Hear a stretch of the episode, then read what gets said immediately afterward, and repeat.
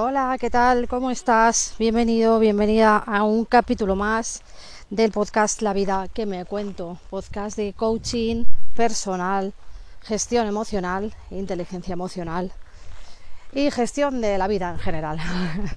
Mi nombre es Silvia Mayo, te mando un besazo muy grande. Te doy las gracias, gracias, gracias infinitas por estar ahí detrás, por escucharme, por apoyar este podcast, este micro podcast, porque de momento pues no lo escucha muchísima gente, pero lo escucha bastante y yo estoy muy contenta con los resultados.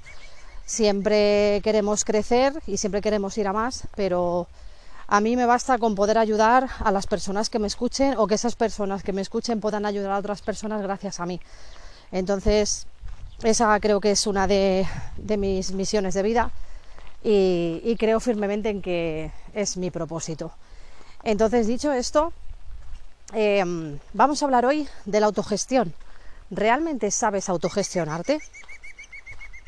¿Sabes controlar? No controlar, no es la palabra adecuada que busco. ¿Sabes afrontar tu día a día? ¿Sabes, em, sabes gestionar a tu persona? ¿Sabes gestionar a tu mente? ¿Sabes gestionar a tus emociones? Esas son preguntas que deberíamos hacernos a nosotros mismos porque em, a veces no sabes qué contestar muchas personas no saben autogestionarse. Eh, aunque tengan una familia, o aunque sean madres, padres, hijos, eh, o directores, o gestores, o líderes, jefes, llámalos X, que gestionan personas, hay muchas personas que gestionan equipos que no saben autogestionarse. Entonces, em, eso puede llegar a ser un problema. ¿Qué te quiero decir con que si sabes autogestionarte? Por ejemplo, Imagínate, eres el director de un equipo eh, financiero, de marketing, de recursos humanos, etc. Si tú no eres capaz de organizarte a ti mismo, no vas a ser capaz de organizar a un equipo. Porque lo primero que tienes que tener em, ordenado es tu interior. Lo primero que tienes que tener ordenado es tu interior. Y una vez que tu interior esté ordenado, eso se refleja en el exterior. Fíjate que hay un refrán Em, no sé si es un refrán o un dicho popular realmente, pero hay un refrán que dice, el estado de la casa de un hombre, un hombre o una, mujer, ¿vale? Es eh, genérico. El estado de la casa de un hombre o de una mujer refleja su estado interno. O sea, si tú entras a la casa de alguien y ves todo desordenado, las paredes que se desconchan, con grietas, la pintura mal, eh, todo ahí como muy gastado, eh, todo sucio, pues hombre, te da muy mala impresión lo primero que piensas es, madre mía, una de dos, o no tiene tiempo de limpiar o su vida interna es un desastre. Entonces, bueno, prefiero pensar la primera, que puede ser, ¿eh? Que puede ser. Pero cuando tú entras a casa de alguien y ves eso, te da muy mala impresión. Pues tú imagínate cuando una empresa te da eh, una mala imagen, porque un equipo no funciona como tiene que funcionar, no van los engranajes como tienen que ir y no dejas a la persona encargada de hacer determinada tarea que haga esa determinada tarea como esa persona sabe. No como le digas tú, tú tienes que organizarla, no someterla ni controlarla, solo organizarla, o sea, darle unas tareas y que esa persona las haga. Y punto. Y ya está. Muchas empresas fallan por eso, porque si tú contratas a alguien, crees en su perfil profesional. No tratas de cambiar su forma de trabajo, ni tratas de controlarla, ni tratas de que sea otra cosa que no es. Vale, entonces, cuando una persona se sabe autogestionar y cuando una persona tiene un interior ordenado, confía en sí misma y confía en ti, por lo tanto. Además, es que es de esas personas que desprenden una autoconfianza eh, brutal y desprenden tranquilidad.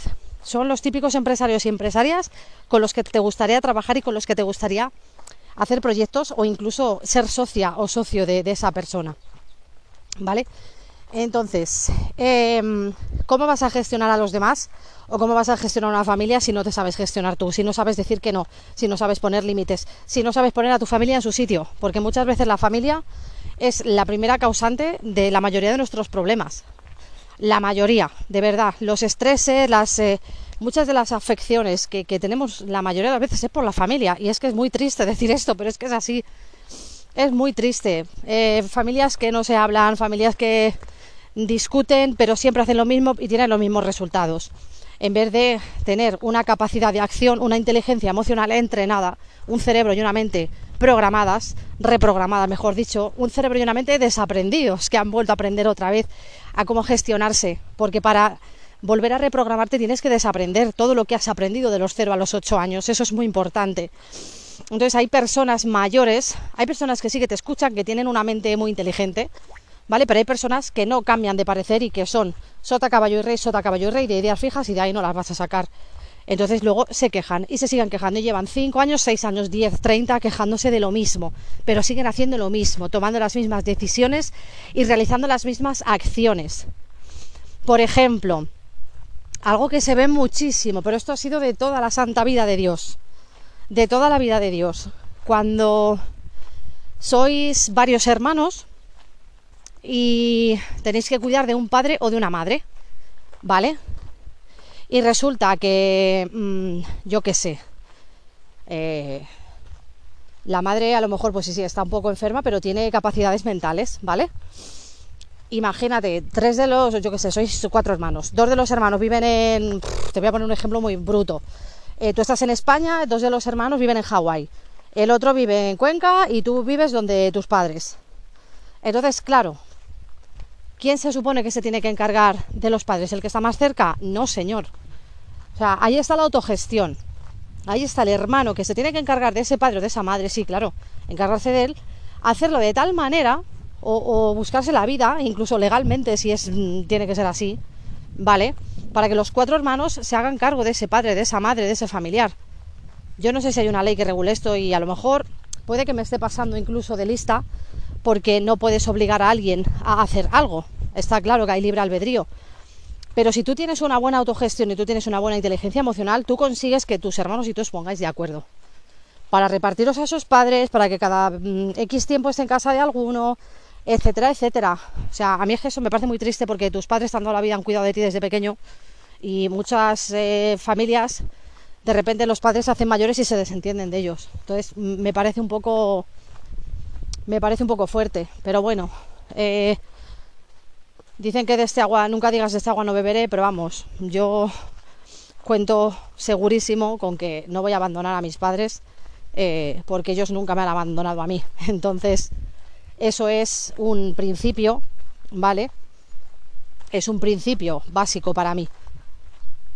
Entonces, esos principios, oye, claro que pueden cambiar, por supuesto. Tú tienes unos principios, tú tienes unas maneras, tú piensas de una determinada forma y nadie te hace cambiar. Pero es que luego quieres resultados diferentes. Entonces, no puedes tener resultados diferentes si tú no cambias tu manera de pensar, si tú no cambias eh, las acciones que haces y si tú no cambias la estrategia que sigues. Porque al final, en la vida, en la familia, en el trabajo, en el amor, siempre hay que seguir una estrategia tienes que ser campeón de ajedrez. Así de claro te lo digo. Muchas infecciones, muchas enfermedades de las que menos te puedes imaginar vienen para recordarte que no te amas a ti mismo o a ti misma y que lo que tienes que hacer es amarte a ti mismo. Si tú no te puedes amar a ti mismo o a ti misma, no puedes gestionar ni un equipo, porque si no te sabes gestionar a ti, que no te amas, ¿qué, vas a gestionar tú? Nada. Entonces pienso que a todos los directivos, a todos los eh, líderes, eh, deberían tener un coach de empresas. muy importante esto del coaching empresarial porque, mm, a ver, hay mucho cazurro y cazurra, las cosas como son, por mucho coaching, si tú no tomas acción y sigues haciendo lo mismo, tienes que dar ejemplo. Si tú no das ejemplo, ¿qué quieres que hagan los demás? El primero que te tienes que dar ejemplo a ti mismo eres tú. La primera que te tienes que dar ejemplo a ti misma eres tú. Claro, luego quieres que los demás hagan cosas, pero tú no las quieres hacer. Entonces, no, no, no funciona así la historia. La autogestión eh, está muy separada de la codependencia. Hay mucha codependencia en las familias, en las empresas, en las parejas, hay mucha codependencia en las amistades. Entonces, una amistad no puede ser sana si hay codependencia. Una amistad no puede ser sana si una de las dos personas no se sabe autogestionar y sabe y, y depende de la otra. O está todo el rato pendiente de la vida de la otra persona pues yo qué sé, es que has puesto una foto y te veo muy feliz. Bueno, pues es que a lo mejor estaba, yo qué sé, de viaje la playa y estaba, pues mira, mm, me ha sacado una sonrisa por el mar, etcétera, etcétera. porque a lo mejor ya puedes estar hecho una mierda que como esa persona vea que te has sacado una foto de feliz ya, bueno, te crucifica. Pero ¿por qué te crucifica? Porque no se sabe gestionar a sí misma. Una persona que tiene envidia, una persona codiciosa, una persona que siempre está mirando lo de los demás, lo de fuera y no lo de dentro, no se sabe autogestionar. Se lo tiene que hacer mirar, desde luego. Se lo tiene que hacer mirar y muy rápidamente. Y ya, a la de ya.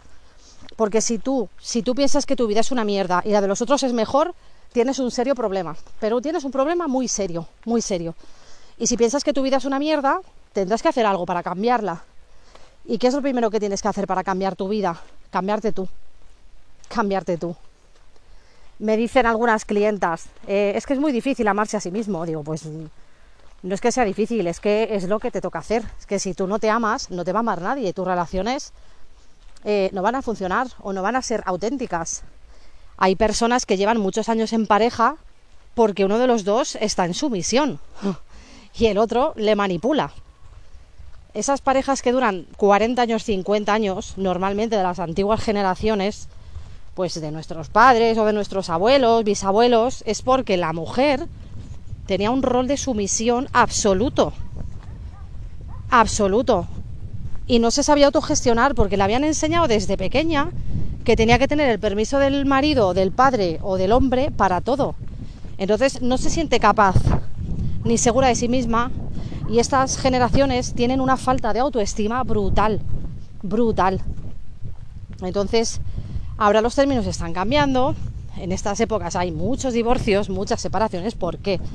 Porque ha habido, eh, y además se está viendo cada vez más, yo pienso que igual es un poco exagerado, porque ya con a mí es que lo del Ministerio de Igualdad, mm, pues no me suena a, igualdad, precisamente. Si hay un Ministerio de Igualdad, es que no hay igualdad. Pero bueno, es una opinión personal, no me voy a meter ahí. Pero con el feminismo y con el empoderamiento de la mujer, que no lo quiero llamar feminismo, ¿vale? Con el empoderamiento de la mujer ha habido muchos divorcios, hay mujeres que han dejado de ser sumisas y hay mujeres que se han empoderado y claro, algunos maridos han dicho, uy, ¿dónde está mi sumisa que hacía todo lo que yo quería? Claro, la mujer empezó a decirle que no, que no, que no y que no. Y hombres igual, ¿eh? que hay muchos hombres sumisos a mujeres, eh, mujeres sumisas a mujeres, hombres sumisos a hombres, a parejas eh, homosexuales igual. Que al final hay parejas homosexuales que llevan un porrón de años. Lo que pasa que, que antes pues no se sacaba tanto en redes sociales o en medios como ahora, pero vamos, lo de las parejas homosexuales eh, es más viejo que, que la tos. Hay muchísimas parejas, pues ya ver, de la edad de mis abuelos, de la edad de mis padres, muchas, muchas, muchas. Ah, eso es lo más normal del mundo. Y también hay sumisión entre estas parejas. Entonces, eh, los celos vienen de no tener una buena autogestión. Los celos vienen de no tener una buena autoestima. Y debes hacerte tres preguntas si quieres contestar a esa cuestión con la que he empezado yo a hablar en el podcast de hoy.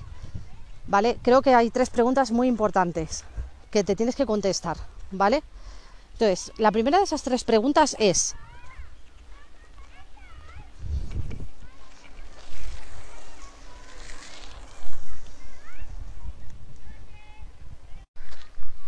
La, primera pregunta es, ¿estás a gusto contigo misma, contigo mismo? ¿Te gusta lo que te dices cuando estás solo, cuando estás sola? ¿O necesitas hablar constantemente para llamar la atención o para que otros te escuchen porque te sientes vacío? Contéstate esta primera pregunta. La segunda pregunta es, ¿tu vida es igual? Eh, ¿Ha sido lo mismo cuando has estado en pareja que cuando no has estado en pareja? ¿Eres la misma persona de soltera que cuando estás en pareja? Contéstate esta pregunta también. Y la tercera pregunta, muy importante. ¿Eres capaz de crear algo por ti mismo, por ti misma, sin la aprobación de los demás? Crear algo me refiero a desde un diseño hasta un proyecto, escribir, eh, un blog, un podcast, eh, no sé, un reel, un vídeo para redes sociales, cualquier cosa, o una tarta mismamente, un bizcocho, eh, hay gente que es creadora y creativa. Entonces, lo primero, una de las cosas, una de las primeras cosas que es importante desarrollar para tener una autogestión eficaz es la creatividad.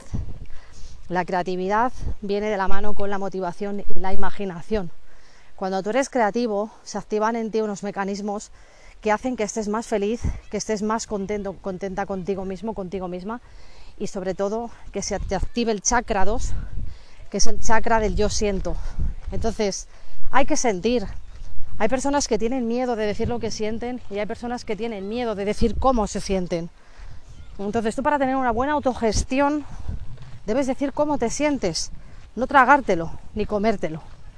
Y si ya lo has dicho muchas veces y eso sigue sin funcionar, ahí vuelvo a lo de los resultados diferentes. O sea, si esto no funciona, si dices lo mismo y no funciona, no funciona, y no funciona, tienes que irte de ahí, de donde sea. Me da igual, matrimonio, hijos, me da lo mismo. O te vas de ahí o pones unos límites y que la otra persona, uy, pero, pero ¿y qué te pasa? Pero y tal, es que ahora eres la mala, es que ahora eres el malo, es que ahora me estás diciendo que no. Pues sí, ahora te estoy diciendo que no. ¿Cuál es el problema? Y ya está. Y esa es la base de la seguridad en uno mismo. Poner límites. Entonces, cuando tú te sabes autogestionar, la vida no te suele ir mal. ¿Por qué? Porque sabes decir que no, sabes lo que quieres, sabes lo que no quieres, sabes a quién quieres y sabes a quién no quieres. Así que espero que te haya gustado el podcast de hoy, que te haya hecho reflexionar y ya me contestarás a esas preguntas si quieres por aquí o si quieres en mi cuenta de Instagram, arroba Universilvi. Un besito, chao.